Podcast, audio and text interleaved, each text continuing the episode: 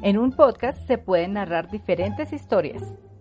En Érase una vez una mujer hablaremos de los cuentos que nos han enseñado a creer en príncipes azules, princesas, dragones y otros seres fantásticos.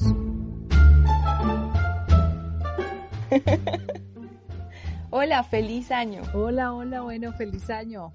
Bueno, como dice el dicho, año nuevo, vida nueva. Por eso en este tiempo es común evaluar el año que pasamos y hacer propósitos para mejorar en algún aspecto de nuestras vidas.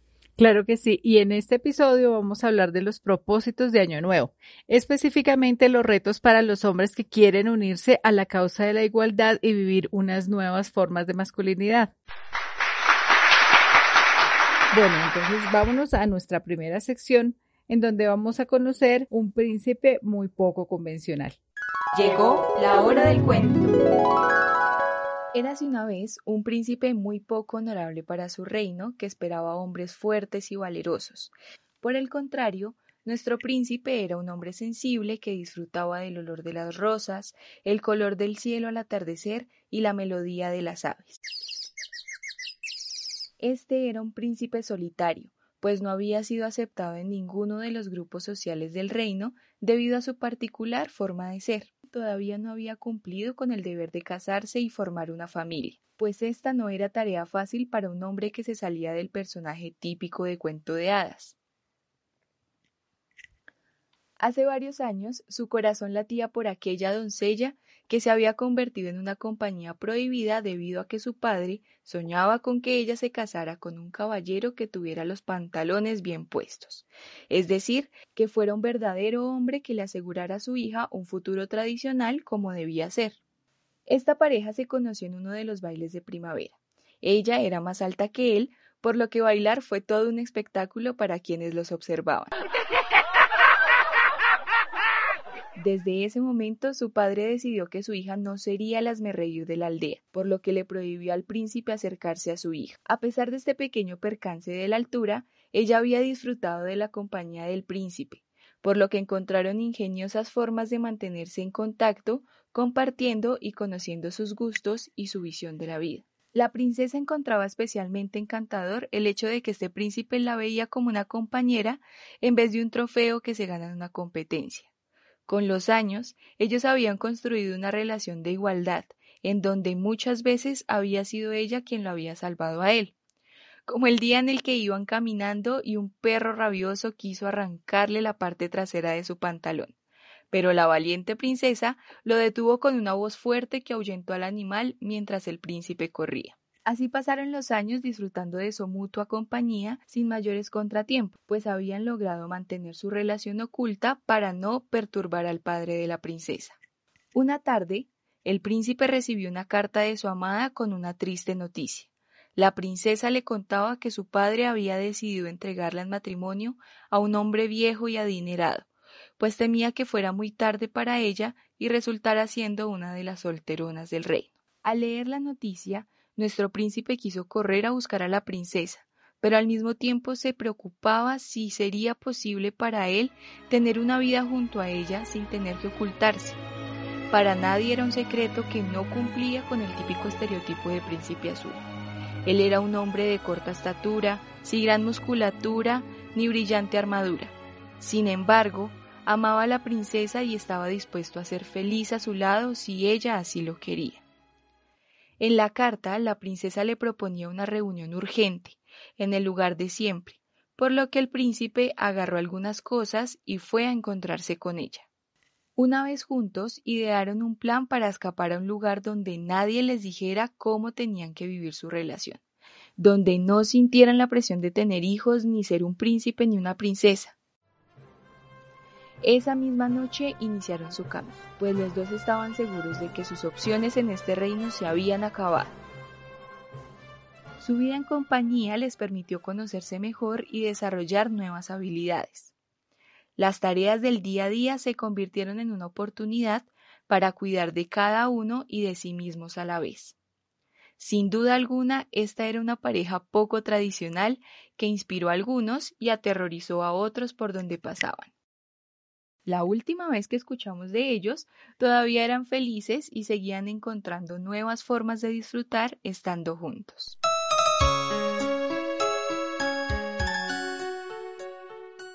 ¡Wow! ¡Qué pareja tan poco tradicional! Pero la verdad a mí me inspira mucho. En nuestro camino para identificar y romper todos esos cuentos que nos han metido sobre lo que tiene que hacer una mujer, nos hemos encontrado con hombres que están tan convencidos como nosotras de que la equidad de género es el camino hacia una mejor sociedad. Pero bueno, estos hombres también nos han contado que hay algunas cosas que son súper difíciles para ellos a la hora de llevar a la práctica esas ideas feministas.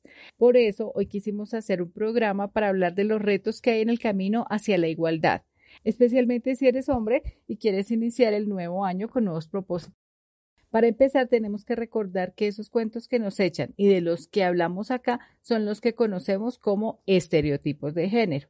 Y por supuesto, así como hay estereotipos de género que les dicen a las mujeres cómo tienen que ser y actuar, también hay estereotipos que le dicen a los hombres que hay una sola forma de ser hombres y que tienen que actuar de cierta manera para demostrar esa masculinidad. Es decir, que los hombres también son víctimas de violencia de género. Claro, Recordemos que la violencia de género es aquella que se da contra una persona por el hecho de no cumplir con los estereotipos de género.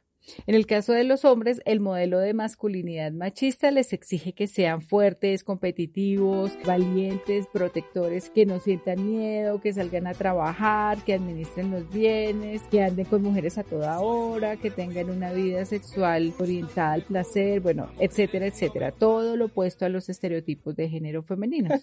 claro que sí. En el caso de las mujeres es todo lo contrario. Se considera normal que sean princesas, que sean delicadas, sumisas y emocionales, que se encarguen del hogar y sean dependientes. Se espera que le pertenezcan a un solo hombre y que su sexualidad solo sea destinada a la reproducción todo lo que vimos en nuestros primeros episodios. Entonces, imagínate el reto para los hombres que dicen no a ese modelo tradicional de masculinidad y promueven la equidad de género. Es decir, la idea de que ellos no necesitan ser machos para ser respetados como personas y que nosotras las mujeres no necesitamos ser princesas para disfrutar de los derechos humanos. Ajá.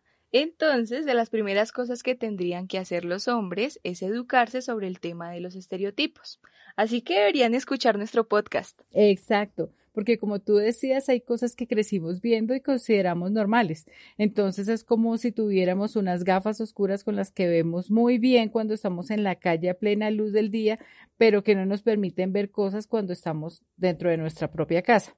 Lo primero que tenemos que hacer es quitarnos esas gafas y los hombres especialmente, pues ellos han crecido con privilegios como parte de esa cultura machista en la que las mujeres deben estar a su servicio. Exactamente. Un ejemplo de esto son las diferencias en la crianza entre niños y niñas, como cuando ponen a limpiar y a cocinar a las niñas y a los niños se los lleva al papá a jugar fútbol y a enseñarles a conseguir novia. A eso me refiero. Por un lado se imponen cargas y restricciones a las niñas mientras a los niños se les permiten más libertades, pero por otro lado también a los niños se les exigen cosas que a largo plazo afectan a toda la sociedad, pues para cumplir con los estereotipos de hombre tienen que construir un estilo de vida que es perjudicial y que tiene consecuencias como infecciones de transmisión sexual, accidentes de tránsito, muertes por violencia, infartos, una dificultad tenaz para expresar sentimientos, alcoholismo, eh, dependencia de las drogas, bueno, etcétera, etcétera, etcétera. Lo bueno es que actualmente hay una tendencia de hombres que están haciendo un trabajo muy fuerte por romper con esas formas de masculinidad tradicional y se han unido a la lucha por la erradicación de la violencia de género. De esto se trata el tema de las nuevas masculinidades, de que los hombres encuentren diferentes formas de ser hombres, erradicando esas desventajas sociales para las mujeres y por ese camino también la violencia contra la mujer. Así que hombres, si todavía no están empapados del tema, acá les contamos y les invitamos a seguir caminando hacia un futuro de igualdad de género, porque este no es un tema de mujeres, sino una cuestión de derechos humanos. Ay, ese lema sí me gusta. Esto no es un tema de mujeres, sino una cuestión de derechos humanos.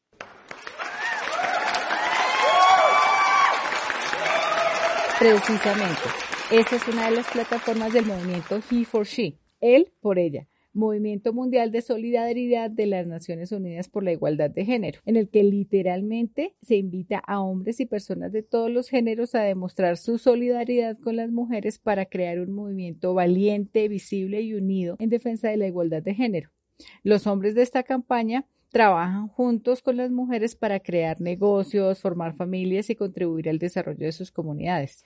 Por lo que nos cuentas, este movimiento ya lleva su tiempo desarrollando estrategias para incluir a los hombres en el tema de género y desarrollar nuevas masculinidades. Así que nuestra primera invitación es que lo busquen y se animen. Pero mientras tanto, ¿cuáles serían los pasos fundamentales para los hombres que están interesados en unirse a la causa?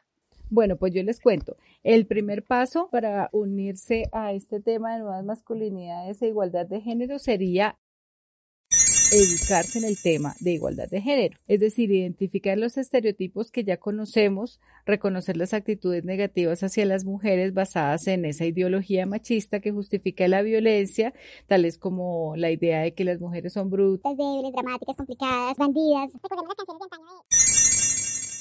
El segundo paso es tomar acciones luchando contra los estereotipos masculinos que les han prohibido siempre a los hombres ser sensibles, cuidar a los otros, cooperar en vez de competir, es decir, buscar esa nueva forma de masculinidad. En este punto también es importante trabajar en el respeto hacia las identidades y orientaciones sexuales porque hay mucha violencia contra hombres que no necesariamente han seguido las identidades de género y orientaciones sexuales que han sido hegemónicas. El tercer paso es rechazar los privilegios y actuar en igualdad. Este paso es el más importante y para nosotras sería como el más significativo, el resultado del trabajo previo, ¿no? Es decir, esos privilegios de los que hablábamos anteriormente en el hogar, en el trabajo, en la calle, e inclusive cuando son las mismas mujeres las que insisten en dar ese privilegio. En ese momento es cuando el hombre decide que él también puede participar en esa parte de limpieza o que él también puede cuidar de alguien y ofrecer una taza de café a su hermana, por ejemplo. Sí. bueno, hombres, ya escucharon. Aquí tienen tres pasos fundamentales para cumplir los propósitos de este nuevo año. Primero, educarse en el tema de igualdad de género. Segundo, tomar acciones luchando contra los estereotipos masculinos. Y tercero, rechazar los privilegios y actuar en igualdad. Y con estas indicaciones nos vamos a nuestra siguiente sección. Desde la torre de la princesa. En esta ocasión, nuestra princesa nos lleva a reflexionar acerca de nuestros comportamientos diarios. Estas conductas machistas son procesos que empiezan por comportamientos y hábitos diarios, Nadie nació diciendo soy un hombre y tengo que ser de cierta manera. Ser machista se aprende y la causa por la que los hombres se enfrentan a tantos retos al tratar de promover la igualdad y al ponerla en práctica es porque hay muchas formas de representar estas violencias contra las mujeres. Un ejemplo de ello son los micromachismos. Micromachismos. Micromachismos que son actitudes, gestos y comportamientos que tenemos tan interiorizados que muchas veces ni hombres ni mujeres, ni brujas ni sapos nos damos cuenta de que los estamos usando. En nuestros episodios anteriores hemos dado ejemplos claros de estos micromachismos, como disponer del tiempo de la mujer por el simple hecho de asumir que ella es la encargada de las labores domésticas o de la crianza. Cosa que no pasaría si las labores domésticas se tomaran con una visión de coparticipación. ¿Sí se acuerdan de ese concepto? El concepto que hablaba de la distribución equitativa y las responsabilidades en el hogar. Bueno, si no se acuerdan, pueden ir a nuestro segundo episodio en el que hablamos de este tema a profundidad. Para que entendamos la importancia de los micromachismos, vamos a ponérselo así. Según la cultura machista, lo masculino es normal y lo femenino es un enigma. Teniendo eso en la cabeza, vamos a revisar algunas de las actitudes que no nos permiten avanzar hacia la igualdad. Vamos a hablar del famoso concepto de caballerosidad. Caballerosidad. Caballerosidad. La costumbre de que el hombre es el que paga la cuenta. No sé ustedes, pero yo crecí viendo a los papás dándole plata a los chicos para que llevaran a comer helado a la novia. Y a mí ni siquiera me dejaban tener novio pero también pues hay que mirar la otra cara de la moneda. El manejo del dinero también representa poder y así es como se va entrenando a las personas en ese estereotipo del hombre proveedor y la mujer cuidadora. Tal vez para muchas de las personas que están escuchando esto no sea así. Como siempre les decimos, no hay que generalizar, Por eso les estamos hablando de las tendencias. Soy un hombre muy honrado que me gusta lo mejor. A mujeres no me falta ni el dinero. Bueno, nuestro segundo concepto, humor y violencia simbólica. Este tipo de micromachismos es peligroso porque se trata de todos esos mensajes que rondan en nuestra cultura ridiculizando lo femenino y sobrevalorando lo masculino. Un chiste o un dicho común es una idea que se repite por generaciones y sin pensar, como cuando uno escuchó la frase Es que corre como una niña o es que, claro, maneja como una mujer. Y eso no lo utilizan solamente los hombres. Claro que no, las mujeres también lo usamos y lo hemos naturalizado. Es decir, que es tan bruta que no sabe manejar. ¿Eso sí lo vieron? Asumir que una persona es bruta y no tiene control de sus facultades por el simple hecho de ser mujer. El tercer concepto es el de la cosificación sexual. Aquí volvemos al tema del lenguaje. Las palabras tienen poder. ¿Si han escuchado esa frase? El tema con las palabras que buscan denigrar y por debajar a las mujeres son un resultado de una actitud negativa que está basada en normas moralistas de la sociedad. Como vimos en el episodio 4 de maternidad, El cuerpo de las mujeres debe estar destinado únicamente a la reproducción. de lo contrario somos putas Putas, Putas, zorras, zorras, zorras, y perras. perras. perras. Mientras que la vida sexual de los hombres debe estar destinada al placer y así demostrar que son todos unos machos. Ay, ay, mi amor. Ay, mi morena de mi corazón. Lo contradictorio del tema es que el cuerpo de las mujeres se utiliza en los medios de comunicación y publicidad como objeto de placer para otros y en general promueve una cultura violenta para ellas. Así que estas palabras que generalmente nos suenan muy fuertes porque estamos acostumbradas que son malas palabras, decir puta, decir zorra o decir perra, son palabras que naturalmente no tienen ningún significado, sino que por esa moralidad de la que estás hablando se convierten en una carga tan pesada que a la mujer que le pongan esa etiqueta queda como marcada por la sociedad. Entonces, ¿qué tendríamos que hacer allí? Tomar esas palabras y usarlas de manera que pierdan ese valor que les han dado. Exactamente, ese es un cambio que podemos empezar a implementar con todos los propósitos del 2021. Y nuevamente les recalcamos que dejando a un lado las generalidades, estos comportamientos son realizados por hombres y por mujeres. Solo piensen en una situación en la que hayan tenido que presenciar esta actitud o incluso que ustedes mismos la hayan propiciado o hayan utilizado estas palabras para marcar a una de las mujeres. Bueno, así que esperamos que todas estas reflexiones les sirvan a los hombres y nos sirvan a nosotras también para continuar abriendo nuestros ojos y nuestras mentes a un mundo que se mueva hacia la igualdad de género. Que les sirvan a ellos las reflexiones y a nosotras también. Por supuesto, esto es un constante aprendizaje y hablar nos permite encontrar las ideas correctas con las que llegaremos a lograrlo. Bueno, ahora nos vamos a nuestra tercera sección. ¿Es verdad? O puro cuento. Bueno, pero dejemos que sean los hombres los que nos cuenten qué piensan sobre esta problemática. En esta ocasión tenemos varios compañeros invitados a los cuales les vamos a leer cinco creencias y ellos nos van a decir qué opinan al respecto.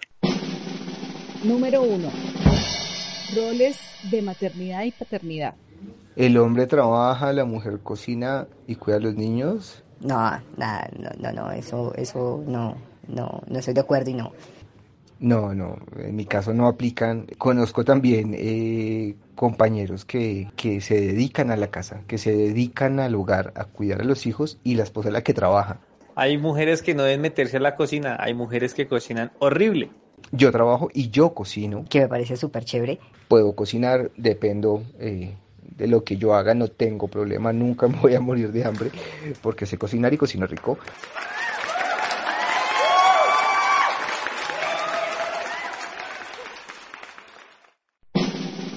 Segundo, feminidad, masculinidad. Las mujeres representan el amor y la debilidad. Los hombres representan la fuerza y la valentía.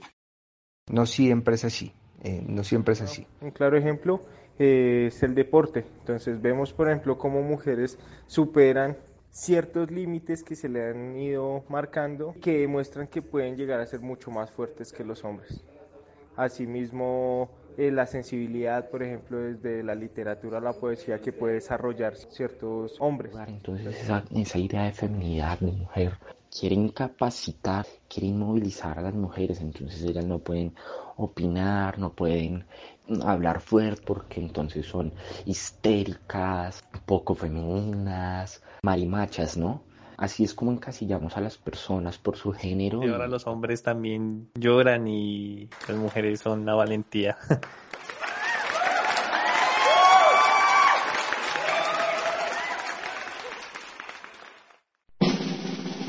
Número 3. Competencias y capacidades. Las mujeres no pueden desempeñar las mismas actividades que los hombres.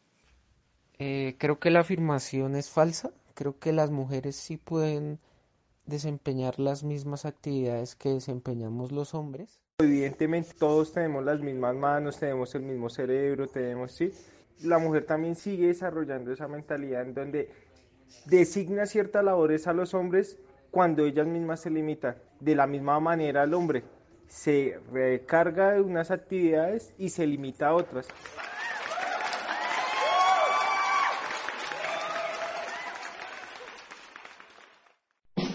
Idea número 4. Sexualidad. Los hombres son infieles por naturaleza. Totalmente en desacuerdo por formas en las que las personas deciden eh, estar o no. Entonces, acuerdos a los que llega, digamos, una pareja. Más bien se ha creado un prototipo que indica que los hombres, entre otras cosas, deberíamos ser infieles, que si una mujer es infiel está moralmente mal visto, mientras que si un hombre lo hace es signo de, de valentía, de hombría, de que es un macho. Bueno, no solo los hombres, y no por naturaleza.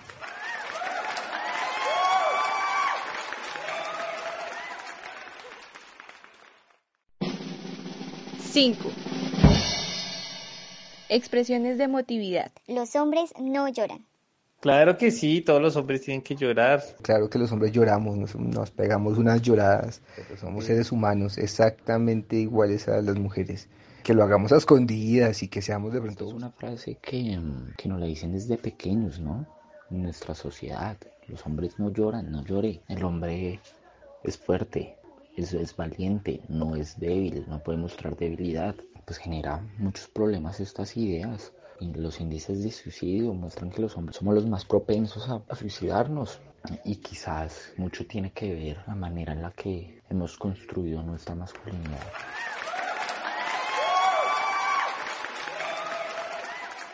En algo concuerdan las personas entrevistadas y es que estos roles no tienen nada que ver con el género. Estas cinco creencias sobre las que recibimos las opiniones de nuestros compañeros tienen que ver sobre esa construcción social de una masculinidad que ha sido dominante y que ha sido machista también, en donde se les niega que lloren, que expresen emociones, se les eh, dan privilegios, pero también se les niegan muchas eh, libertades como seres humanos. De hecho, nuestros entrevistados concluyeron que estos conceptos son reforzados por medio de las enseñanzas y experiencias que tuvieron a una edad temprana, pero que con el pasar de los años han podido reformar y adaptarlas a sus ideologías. Bueno, muy bien progreso por este lado. Entonces, con estas reflexiones nos vamos a nuestra siguiente sección. No olvides compartir tu experiencia con nosotras en nuestras redes sociales. Nos encuentras en Instagram y Facebook como Érase una vez una mujer. Colorín colorado. Este cuento no ha terminado. Bueno, ya para irnos vamos a la acción. Hasta acá nos queda claro que la desigualdad de género es una de las violaciones de derechos humanos más importantes hoy en día. Este es un desafío mundial y para lograrlo es esencial que los hombres y los niños participen en estas conversaciones, formen parte de la solución y en pocas palabras se encuentren con estas nuevas masculinidades de las que hablamos antes. Por eso les queremos proponer como ejercicio personal que hagan un compromiso en su vida personal. ¿A qué se compromete para contribuir con la igualdad de género y encontrar esa nueva forma de masculinidad alejada del machismo tradicional?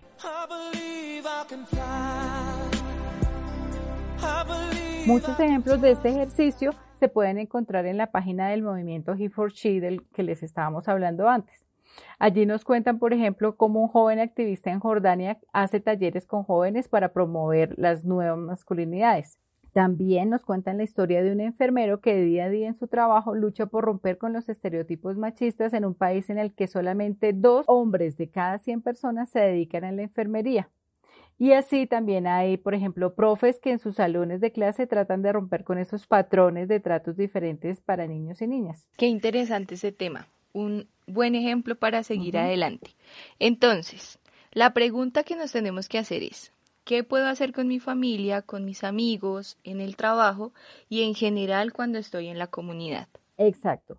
¿Con qué cambios pequeños me puedo comprometer cada día? Eh, por ejemplo, cómo educamos a los niños que tenemos en la casa o cómo distribuimos las tareas también en mi familia, eh, cómo nos comportamos en el Transmilenio, en el servicio público, eh, en la calle, cómo tratamos a las demás personas dependiendo de su género. Cuéntanos qué acciones en tu vida pueden ayudar a construir una sociedad más justa. La recompensa para los hombres será la verdad el conocimiento y la conciencia que les ayudará a sentirse más cómodos con el tema para construir relaciones más equitativas y desarrollarán nuevas masculinidades en las cuales puedan sentir la libertad de ser seres humanos sin sentirse amenazados. Eso, vamos por esos propósitos. Muy bien, entonces con este ejercicio, una vez más, feliz año nuevo y esperamos escuchar de ustedes en nuestras redes sociales. Nos encuentras en Instagram y Facebook como Érase una vez una mujer. Y encuentra todo nuestro contenido con acceso a YouTube, iBooks, iTunes y Spotify. Mujer, tú decides cómo termina el cuento.